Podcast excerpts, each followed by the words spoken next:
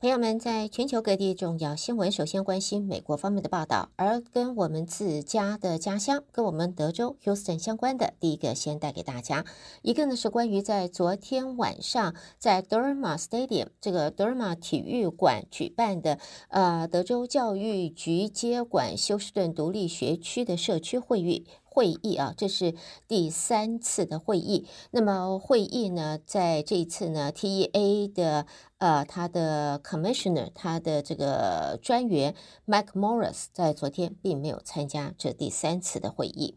好，另外呢，在现在呢，就是垃圾倾倒、非法倾倒垃圾，现在在 Houston 方面呢，也是一个头疼的问题。所以呢，在昨天，休斯顿市长和相关的官员公布了一个叫做 One Clean Houston 的法案，那么耗资一千七百万美元的计划，目的就在打击非法倾倒垃圾。那么他们在 Northside Village 举行了这个新闻发布会。因为在这个地方是常常被成堆的呃垃圾啊，这个呃困扰的地区。那么现在市长说呢，非法倾倒是危害社区，那么违法者必须要被追究责任。休斯顿市会寻求一切法律补救措施，将这些人绳之以法。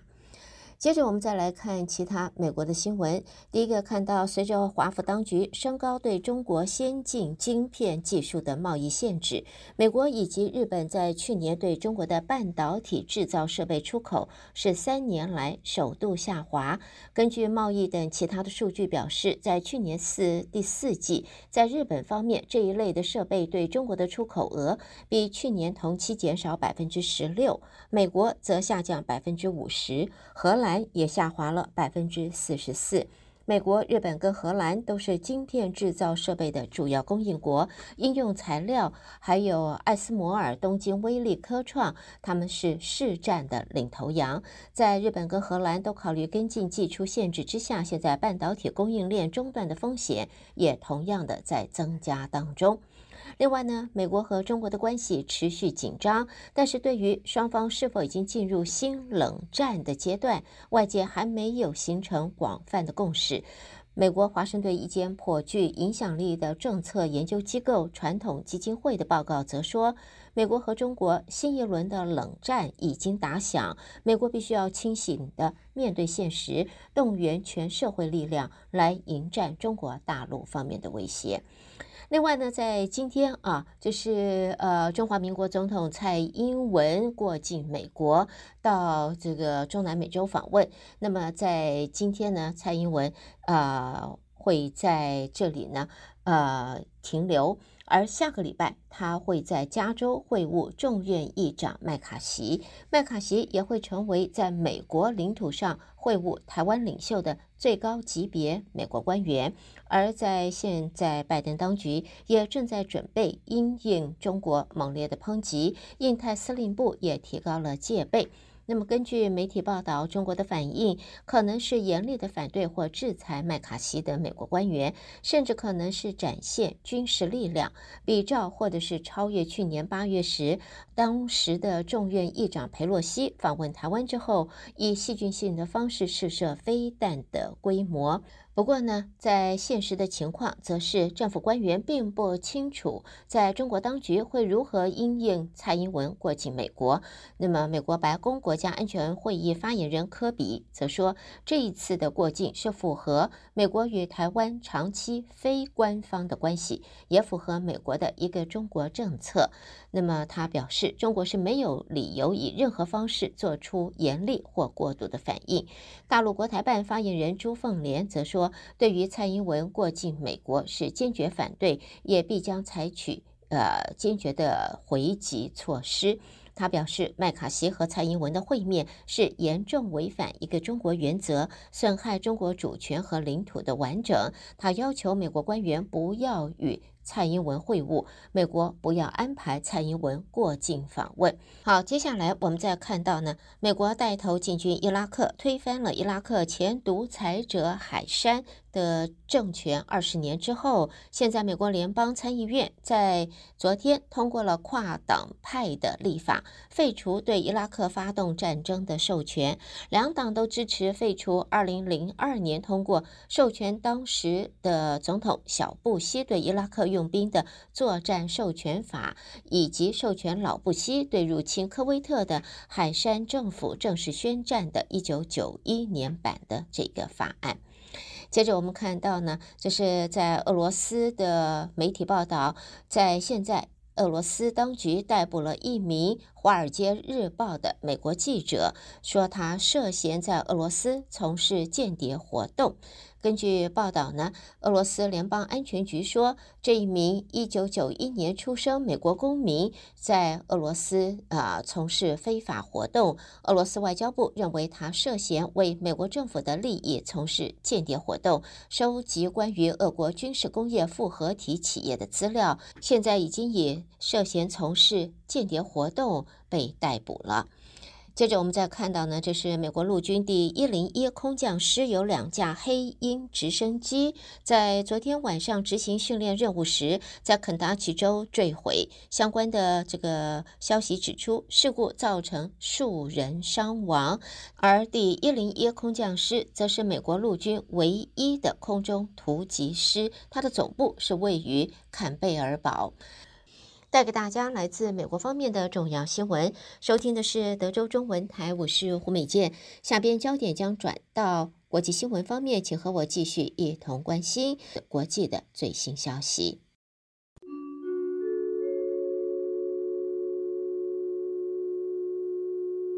在国际新闻，我们第一个看到，这个是英王查尔斯三世已经抵达德国，进行他登基以来第一次国事访问。他在今天在德国联邦议院发表演说，也成为第一位在这个场合演说的君主。再来看到，则是日内瓦的报道，瑞士也在昨天表示准备要恢复与欧盟的谈判，要达成合作协议。瑞士是在二零二一年突然宣布终止多年的谈判，使得他最大贸易伙伴大感震惊。瑞士政府说，在闭门会议中同意和欧盟现在要。继续重启原来的谈判，欧盟执行委员会则乐见这项举措，也大赞与瑞士的关系是积极动能。接着看一下教宗啊，呃，在现在呢，高龄八十六岁的天主教教宗方济各日前被诊断出呼吸道感染之后，已经在罗马的一间医院度过了平静的一个晚上。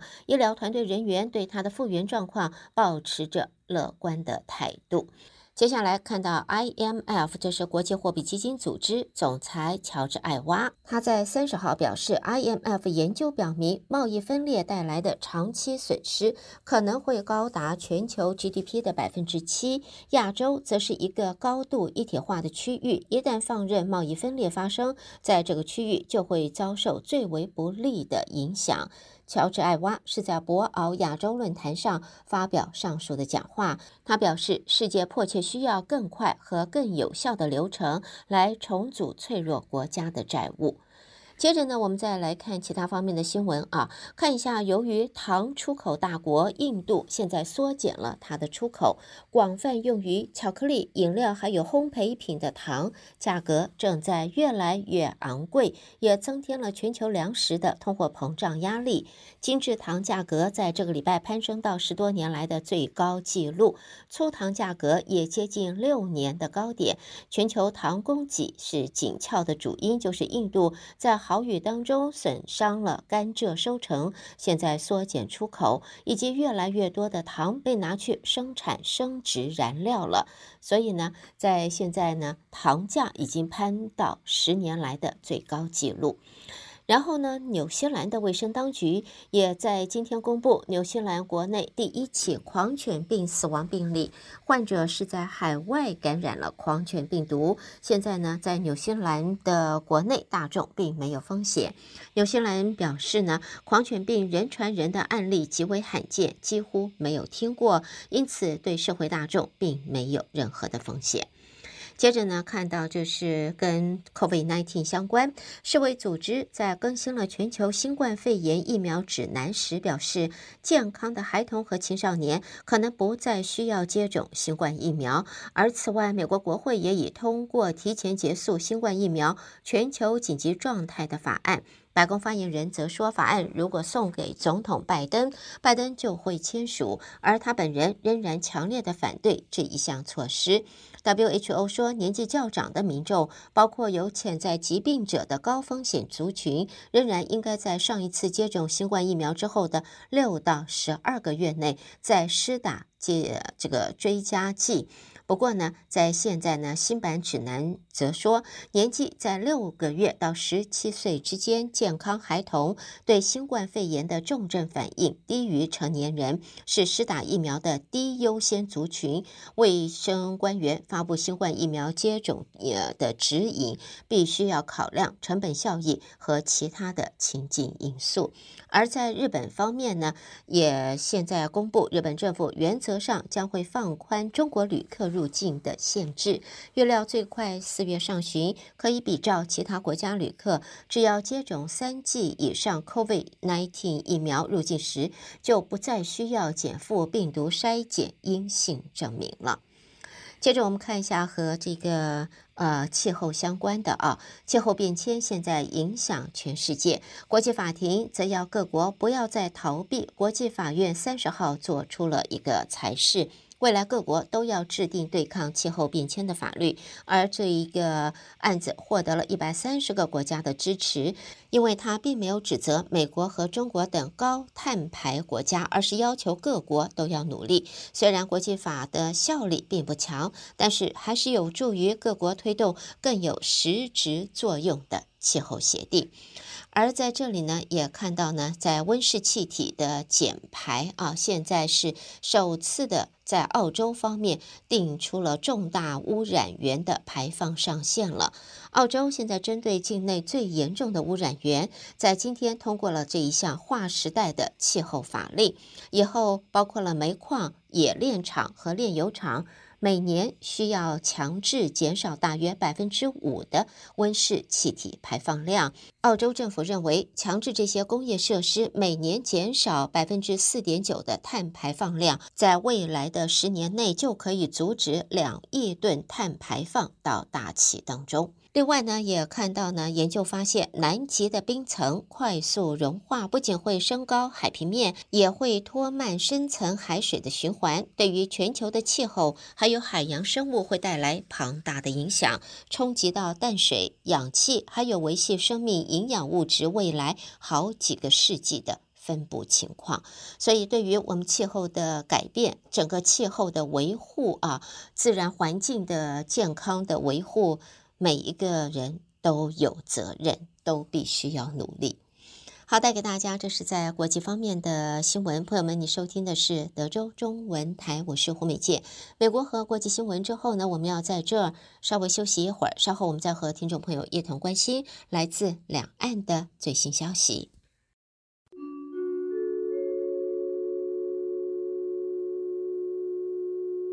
和我们的朋友关心来自中国的新闻。我们先看到，就是中华民国前总统马英九在中国现在正在访问。那么在今天，他也与国台办主任宋涛会面时，表示二零一五和习先生在新加坡会面，也再次确认九二共识的重要性。那么目标就是要对外展现两岸关系可以由海峡两岸双方自己和平解决。而另外呢，对于现任总统蔡英文出访中美洲友邦，在现在抵达了纽约进行过境外交，对此，中国外交部则表示，中国方面坚决反对任何形式的美台官方往来，对美国不顾严正交涉和警示，执意安排过境，则予以强烈的谴责。中国外交部发言人毛宁说。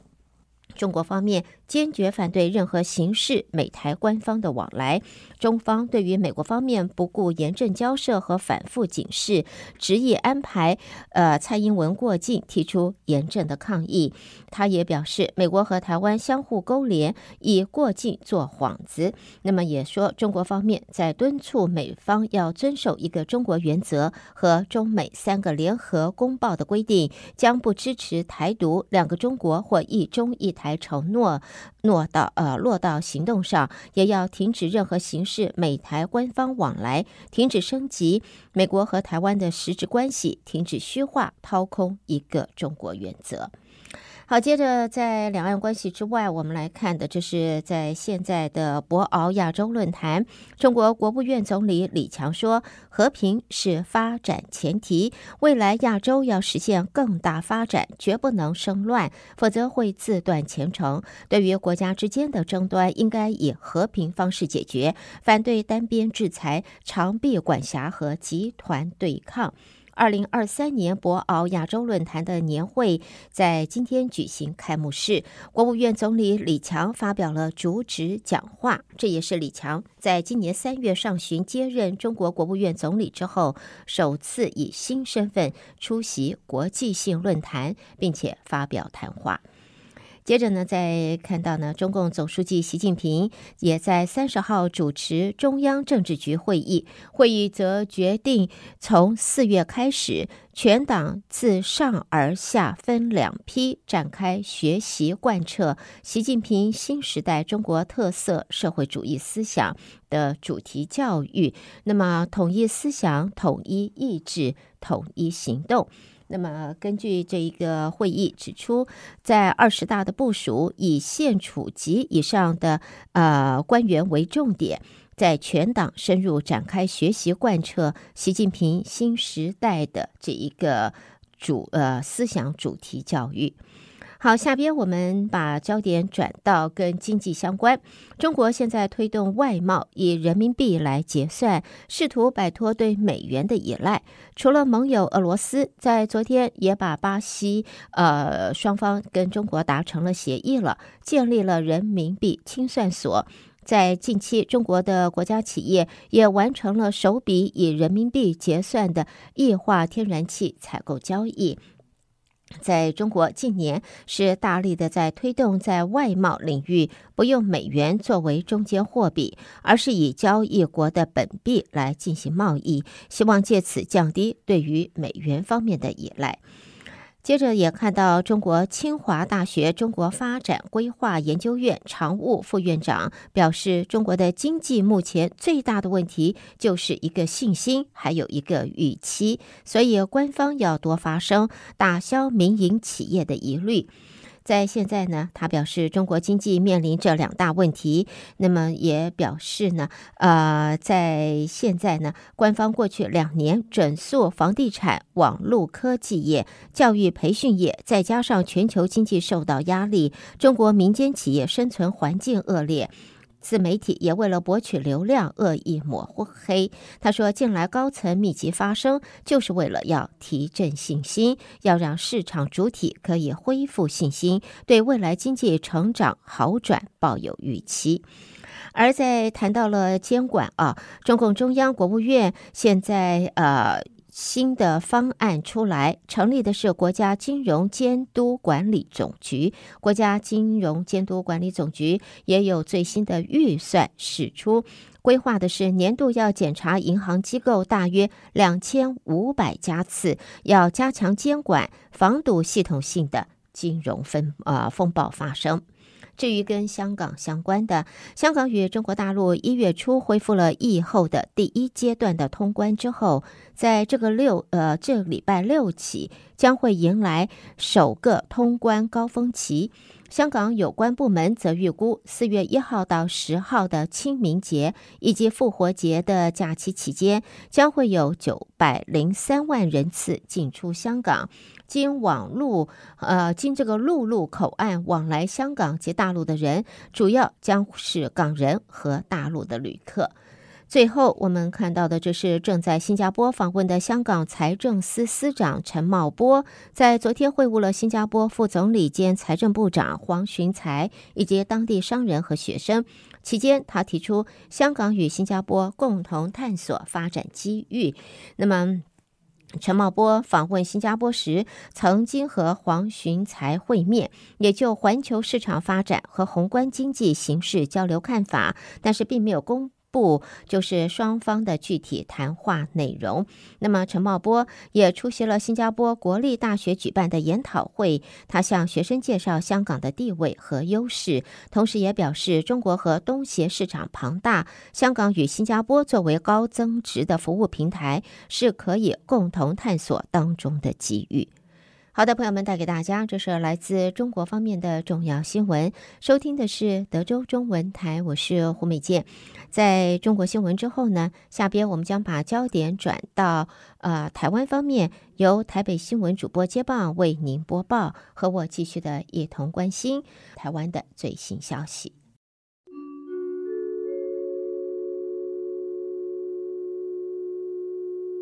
德州的听众朋友们，早安！我是中央广播电台陈子华，现在提供给您台湾今天的相关消息。蔡英总统率团访问中美洲友邦瓜地马拉以及贝里斯，在美东时间二十九号过境美国纽约，并且在下午会晤了纽泽西州州长莫菲。总统感谢纽泽西州议会通过友台决议案，也期盼莫菲跟议会领袖能够持续支持台湾接轨国际。并且进一步促进台美更多的合作交流。另外，墨菲也分享了纽泽西州绿能发展的进度。蔡总统则希望双方能够共同强化产业的韧性以及全球供应链的安全。同时，蔡总统在美东时间二十九号的晚上在纽约举行侨宴，纽泽西州州长墨菲以及美国在台协会 AIT 主席罗森伯格受邀出席。总统在致辞时说明台湾近三年的进步跟改变。包括更具有韧性，在全球地位更加重要，以及外交方面的进展。他并且强调，台湾站在世界民主阵线的第一线，台湾越安全，世界就越安全。台湾会继续与所有民主伙伴携手合作，坚定走在民主自由的道路上。总统说：“还有大家都知道的，台积电到亚利桑那州凤凰城设厂，这不只是台美经贸合作的展现，更是代表台湾。”科技的实力向世界延伸，全世界越来越关注台湾，也越来越需要台湾。世界正走进台湾，台湾也正走向世界。而针对蔡总统出访中美洲友邦瓜地马拉以及贝里斯，并且过境美国，有立委指出，中国军动员侨民跟统会以及帮派分子，在蔡总统过境美国期间陈抗骚扰。国安局局长蔡明彦在前也揭露。中国以每人一天两百美元动员相关的团体抗争，考量经费因素，陈抗重点放在蔡总统入住纽约饭店以及乔宴期间进行集结式的抗议。蔡明燕说：“这一次中国动员相关的呃团体来抗争，是有给他们呃费用的，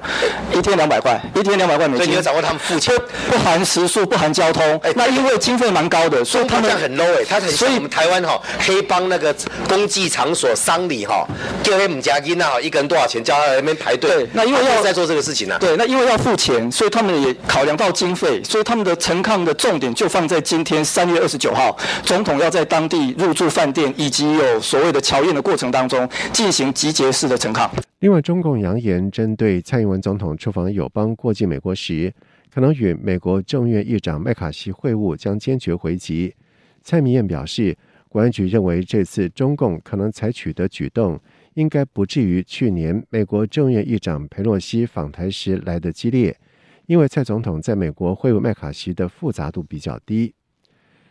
前总统马英九在三十号参访武汉市档案馆的英雄城市抗击新冠肺炎疫情武汉保卫战专题展。他在会后受访表示，看到大家在院长张定宇的领导之下，疫情初步的做到好的控制，使得他不会大幅的向外扩张，对此感到非常的敬佩。他并且说，这不是对中国大陆，而是对整个人类的贡献。而被问到对疫后两岸交流有何期待，马英九说：“两岸有医疗技术合作协议，希望能够充分的运用。马英九说：“我想大家都努力的把这个这个这个呃抗疫的工作啊，能够做得更完整，所以双方有很大可以合作的空间。那我们跟大陆之间也有在医疗方面的技术合作的这个协议，我们希望能够充分的运用。”而针对前总统马英九指中国控制 COVID-19 疫情得宜，是对全人类的贡献，并且针对武汉包机事件向对岸表达歉意。对此，中央流行疫情指挥中心指挥官王必胜在今天表示，他不明白贡献在何处。事实上，这是人类的大灾难。他也强调，我国边境防疫人员在疫情初期守住边境，接回侨民，没有为谁带来麻烦，值得给予掌声。他说：“我们的防疫人员、呃，医疗人员、边境人员，呃。”在这个疾病的初期的时候，在边境把守这个病毒，防止病毒入侵，去接回我们的侨民，我觉得诶很勇敢，而且也很尽职。我觉得我们应该给他们掌声。我想他们没有给谁带来什么麻烦。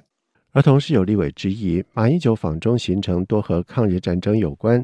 中共对台渗透正采用所谓的马英九模式，也就是中共以纪念抗战之名拉拢台湾仇日反日。国安局长蔡明彦在今天表示，中共在马英九访中时确实提出两岸共写抗战史的概念，甚至举办两岸抗战史研讨会，而且有推奖参与，以学术交流名义进行交流，规避法令。